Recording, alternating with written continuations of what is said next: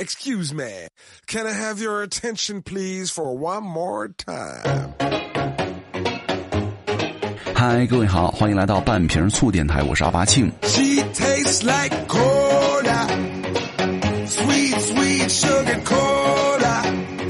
那这会儿呢是早上八点十分啊，录这期节目的时间哈、我发现很多时候我们很讨厌早起，最重要的原因之一就是早起的那前十分钟，是吧？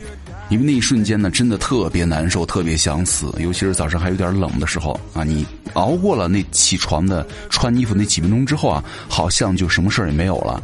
还有就是你会发现，在你早起之后啊，一天的时间真的可以拉长好多。比如说这会儿我已经上完了一个早班弄完了一期稿子，然后呢，准备把这期节目给录出来了。而且现在的时间是吧，还不到八点二十。呃，以后有机会吧，真的我一点都不想早起，因为晚睡晚起真的更快乐，早起太痛苦了。我现在还在思考着，一会儿我录完这期节目之后，到底吃不吃早点呢？回笼觉还睡不睡啊？一天都无精打采的，肯定啊，没精神。OK，早起的吐槽结束了啊，咱们再来说一说这个钱的事情啊，赚钱的事儿。之前跟朋友一块儿聊哈，就是说，如果我们对生活没有太多的欲望，那我是不是就不用努力赚钱了？但是我觉得很多时候钱真的是很重要的，是吧？钱不但有用，钱也能够证明你的价值，而且还会为你学习花钱提供了土壤。分享几个事情啊，就是虽然说很多时候不是所有的梦想都得需要花钱，但是假如说你有了一个很花钱的梦想，是吧？比如说你想开一家店，你想玩车，你想玩摩托车，是吧？你只能够自认倒霉了，那你就得有很多钱，对吧？很多时候啊，很多事情真的都挺需要钱的，甚至我觉得花钱跟赚钱也是相关的。你学会花钱，对于人来说呢，是一件特别重要的事情。当然了，在这个逻辑上，并非完全成立哈，纯属于个人对于生活的一个偏见。我说这个花钱呢，并不是无脑的购物哈，沉浸在什么购物的浪潮当中，而是学会你自己发现一下你喜欢什么，然后呢，找到那个消费点，喜欢的事情呢，花点钱犒劳自己，让你自己活得更开心。我觉得这是一种态度吧，这个道理就跟喝酒一模一样。以前我觉得什么二十块的酒啊、两百块的酒啊、两千块的酒没什么区别，都是白酒嘛，喝完了第二天都得头疼，或者都得醉，都得难受，都得吐，不就是在嘴里喝喝就完事儿了吗？为什么要花钱呢？那么多钱是吧？是不是我吃的太饱了？没有的是吧？当你见识了更多更好的东西之后，你会发现哇，原来是这样的。就是很多时候，当你不花这个钱的时候，你永远不会明白当中的差别。你花了钱之后，你就会变成哦，好像是打开了新世界的大门，是吧？生活里你的乐趣更多了，啊，所以说很多时候这个花钱的乐趣啊，要比你们那些所谓的梦想还要更务实一点。那花钱当中的另外一层意思叫做尝试或者是探索啊，所以说学会花钱就是在给生活加点乐趣。是不是听着很顺啊？其实真的就是这个道理啊！说的再不要脸一点呢，就是学会花钱，体验生活的乐趣，学会活着，好好的活在当下，是吧？总之啊，钱挺重要的。当然了，有没有比钱更重要的呢？肯定有，是吧？比如说身体健康，比如说可能现在你们在听这节目的时候，我已经在游泳了，对吧？好，那话题又跑偏了哈，我们来聊一聊今天的。今天呢，依然是要跟大家来。说一说这个职业性价比了哈，今天我们来说哪个群体呢？标题就知道了，说一说老板啊，老板这个裁员，很多时候啊，这个裁员太狠是能够搞出大事情的。比如说之前那个人人车那个新闻是吧？传言是说公司快破产了，但真相是什么呢？真相是人家他们大量的裁员了，而且是立即解雇，公司还不想给任何的补偿，这就有点可怕了，对吧？在刚过完年的时候呢，滴滴也宣布裁员百分之十五，有超过两千个人，是吧？也是打响了新年经济寒冬裁员的第一炮。不过呢，这都不是新闻了。从去年的下半年开始呢，什么房地产啊、互联网啊、金融行业，都出现过大规模的裁员的报道。其实“裁员”这个词儿啊，是一个沉重的话题。对于我们普通人来说呢，裁员也就意味着我们被否定了，是吧？不仅仅是对一份工作里的成果，还连带着对你们人生更深层次的否定。那在这个环节当中呢，老板就像裁判了，对吧？手拿着红牌宣布出局者，他是局中人，却是最安全的人了。那现实真的是这样吗？这期节目当中呢，我们也采访了几位公司的中层啊、高层的老板，他们有一个共同点，就是裁过不少人。那说到这个职业性价比系列呢，多说一句哈，就是很多人在我微博底下就留言，就说啊，你能不能介绍一下这个一群体啊，那个群体啊，设计师啊，模特啊，什么医生啊，老师啊，对吧？OK，没有问题，我都记记住了哈。然后就是等哪天找到好的素材的时候，我把它结合到一起，就能够拿出来跟大家一起分享了。那如果还有什么样的意见呢，也可以来关注我的微博哈，奥巴庆就 OK 了。咱们今天继续来关注一下这个裁员的事儿哈。裁员的时候，员工震惊吗？痛苦吗？不甘吗？遗憾吗？同时，在那个时候，老板心里在想什么呢？今天职业性价比，我们来走进老板这个群体。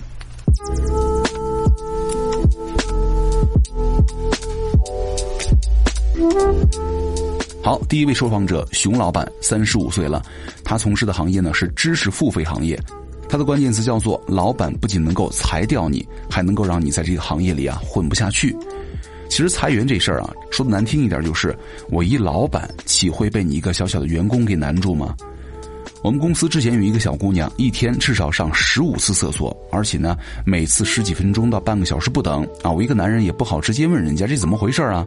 是工作态度有问题啊，还是真的是你身体有问题啊？那如果你身体有问题，你先治好病再来上班，对吧？就像读书，你得了近视，那就去配眼镜啊！如果每个人都要求坐第一排，我们老师怎么办？于是我找他聊，大意就是感觉你这个工作效率好像不是特别高啊。但是这个小姑娘气焰很高，放狠话跟我说，公司好像在故意找茬啊，老板也不关注她的工作。那到了年底这个阶段呢，就开始挑毛病了，是吧？然后他又开始找别的工作了。但大伙儿都知道，咱们这个行业呢，其实圈儿特别小。别的老板过来问我，这个某某同事说之前在你们这边工作态度怎么样啊？我也只能够实话实说了。这个圈子本来就很小，大家都不要相互的得罪，是吧？否则你真的没有办法在这个圈子里待。所以说，没过多久哈，那个同事就主动辞职了。那另外呢，我有时候呢言辞也会比较犀利一点，比如说骂人不带脏字啊什么的，言语上呢也会给他们一些压力吧。当然了，如果压力点到了还是没有结果的话，说明这个人不行啊！你再怎么样也不会有什么好的结果。那这个方法呢，只有一次失效了哈。我曾经有一个男员工，情商很低，团建的时候呢，完全不 P 一下就把女孩们的丑照啊发到了公司的大群里，还用很烂的招数追办公室的女生，弄得男生女生都很讨厌他。因为我们是上下游环节的工作制嘛，他是上游，没有人愿意跟他合作。那我们小公司呢，又养不起闲人，也只能够开掉他了。那开掉之后呢？他妈妈来加我微信了，上来就把我骂了一顿，说这涉及到你们一个企业的文化问题哈。如果企业员工的个人问题解决不好，你们做再大也白搭。个人问题是婚恋问题吗？我搞不懂，我也不想问。这尊大佛呀，赶紧送走吧。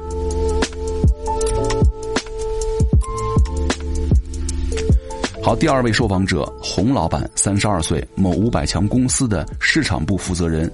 他的关键词叫做“老板有一万种能够让你主动辞职的理由了”。啊，当老板铁了心让你走的时候啊，你的各种手段就不管用了啊。道高一尺，魔高一丈，老板总是会有办法让你过得很不舒服的。怎么找你茬呢？比如说，同样是打卡，别人可以迟到几次，老板也不说什么。那到了你这儿呢，你就算一个月迟到一次，也会抓着不放。别人没事呢，下楼抽烟都能理解。但你下去抽烟的话，就得开始找你了，问你怎么不在工位啊？还有同样的工作岗位呢，其他人的工资都比你高，别说高多少啊，一个月多两百块钱，你心里也不好受啊。最直接的就是给你一个不可能完成的任务，比如说这个月业绩一百万啊，可能平常的业绩呢，从十几二十万都 OK 了。你当然可以为了这个目标而努力啊，创造什么业绩神话呀？但是周六日你可能都没法去休息，压力很大。老板呢也不鼓励你，你肯定不开心呢。最后自己觉得没意思，就走了呗，找一个得志的地方。当然了，也有温和一些的，不这么挤兑你，直接找你谈话，说你在这公司啊前景不好，也没什么晋升空间了啊，如何如何的不合适，或者你这个岗位啊我们准备取缔了，以后呢就没有这个岗位了。那等你走人之后呢？转过头来就进别人啊，继续做你这个岗位，但你有什么办法呢？你个人能抗衡得了公司吗？正儿八经啊，给你赔偿金这种裁人呢，都是客气的。老板真的想让你走人呢，真的是有一万种理由让你说走就走了。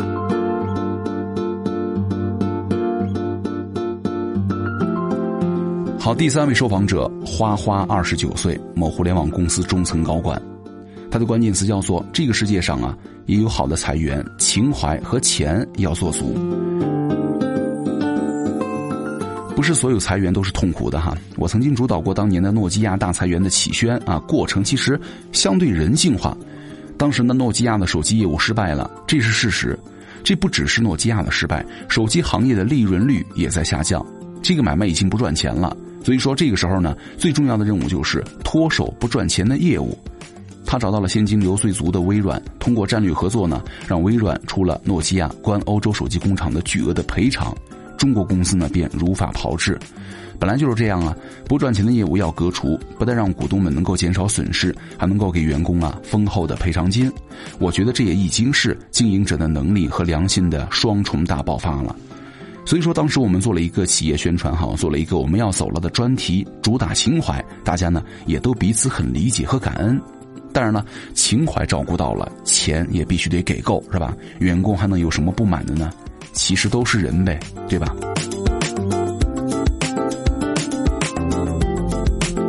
好，第四位受访者叫做顾小姐，三十岁，某券商公司的 HR，她的关键词叫做裁员大会啊，选址要谨慎，要谨防员工自杀或者伤害老板。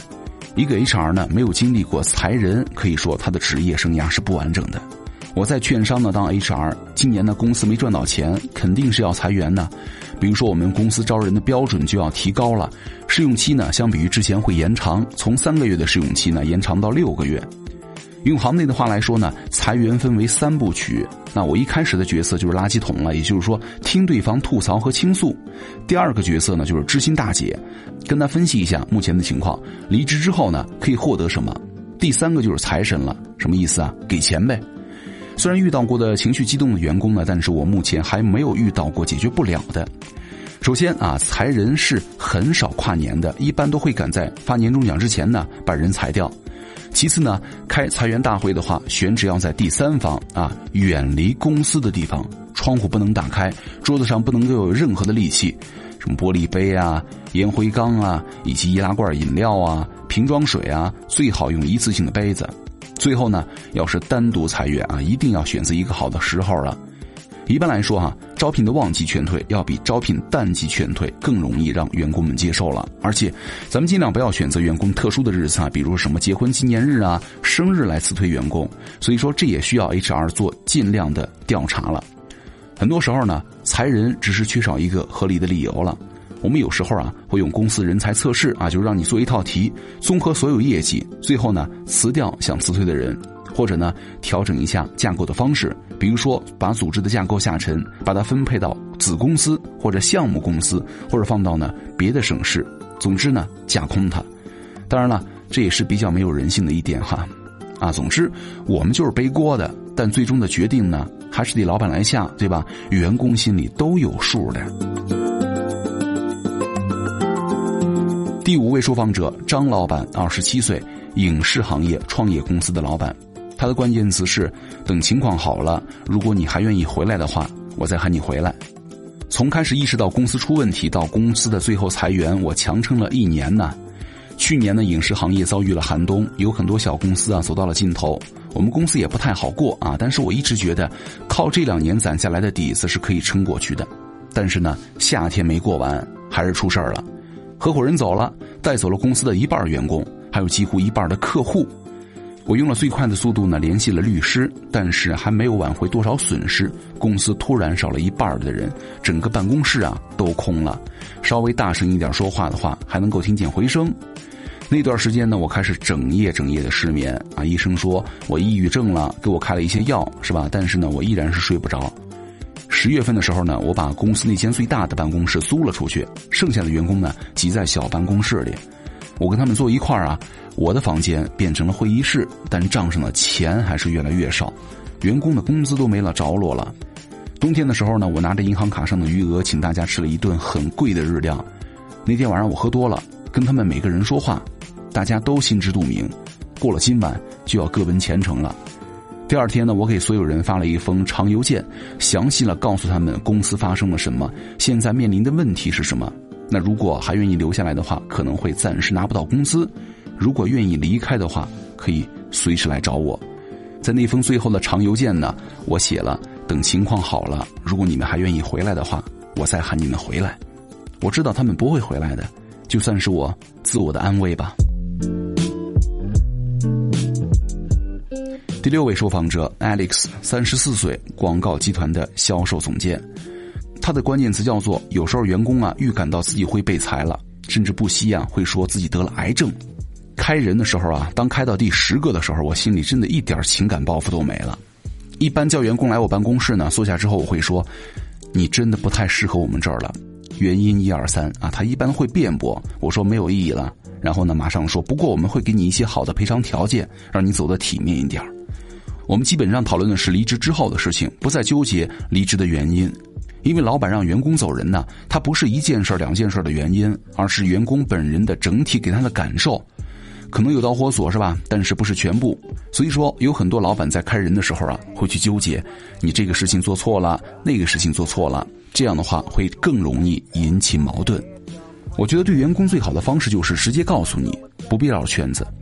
开人的时候呢，很多员工都会说：“老板，我可以改，我可以继续努力，请你给我机会。”我以前经验不足啊，经常会被员工感动，经常在我还没有把开他说出口的时候，他已经感动了我，我就说：“好吧，再给你一次机会。”这种员工呢，一般来说谈吐都很好啊，他给你画一饼，然后呢，让你给他一段时间去实现，但大多数情况下呢，是他根本都完成不了的设定的目标，最后呢，还是会被裁掉。最 drama 的事儿啊，大概是准备裁一个员工的时候，他可能已经提前想到了，于是呢，提前跟我发语音说他得了癌症了，然后呢，现在已经在手术台上了，很可能下不来。这个时候你总不能裁人吧？过了两天呢，我让公司的 HR 去看他，他一直拖着不见。我想应该不会是假的吧？他透露出了一点风声，说是有癌症的迹象啊，但是呢，也不一定是癌症，可能再过一段时间就没事了，需要静养。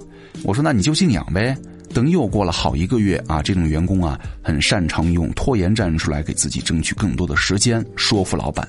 其实很多时候哈，每个人离开的表现是不一样的。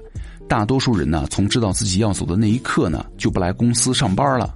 但是呢，也有人在最后一个月突然爆发，忽然做的比之前都好。那情商高的人呢，会用最后一刻的表现来处理自己。啊，这样做的好处呢，就是可以处理好以后呢，未来公司做背景调查的时候，我会说点好话。第二呢，就是维护关系，以后到了别的平台啊，你也可以利用我这个资源。我开除过最迅速的一个人呢，就是他面试的时候承诺了很多，于是呢，我给了他很高的 title，也给了很高的薪水。第一个礼拜上班，我让他把当时的目标呢落实到 PPT 里，结果他跟我说，呃，面试的时候我说的案例都太特殊了，我可能做不到。我觉得被骗了，第二天我就把它开了。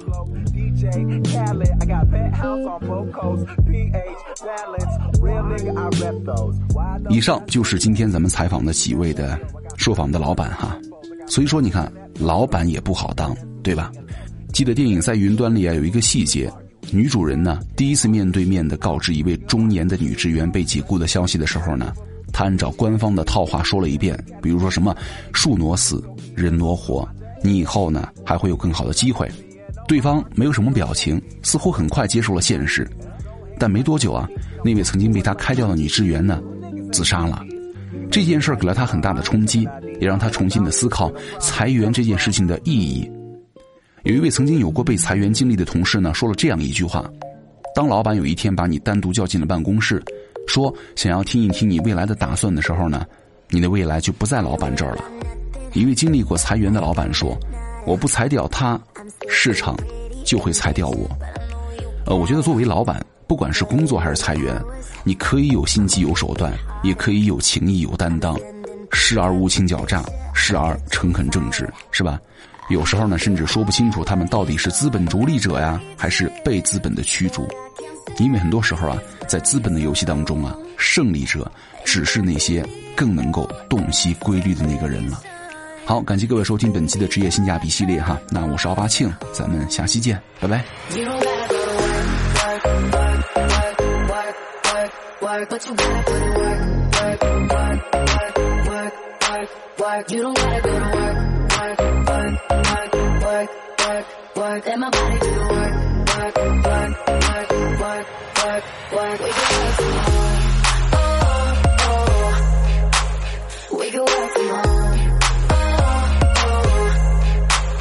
Let's put it in motion.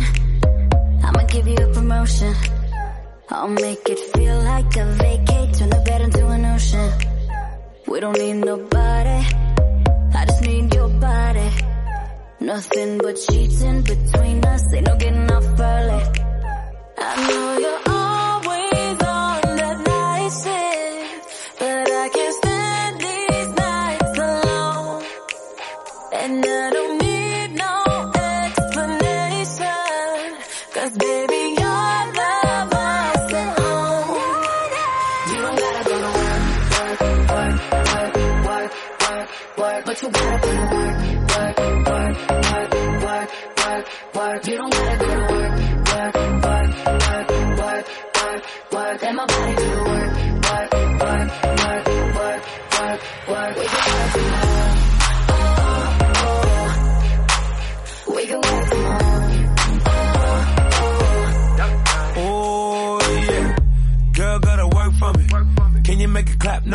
for me. Take it to the ground, pick it up for me. Look back at it all, I'm for me. Put in work like my time, she she ride it like a 63. I'ma buy a new Celine. Let her ride in the forest with me. Oh, she the babe, I'm her boo. And she down to break the rules. Ride it down, she gon' go. I'm gon' choose, she finesse. I fight bugs, she take that. Put in overtime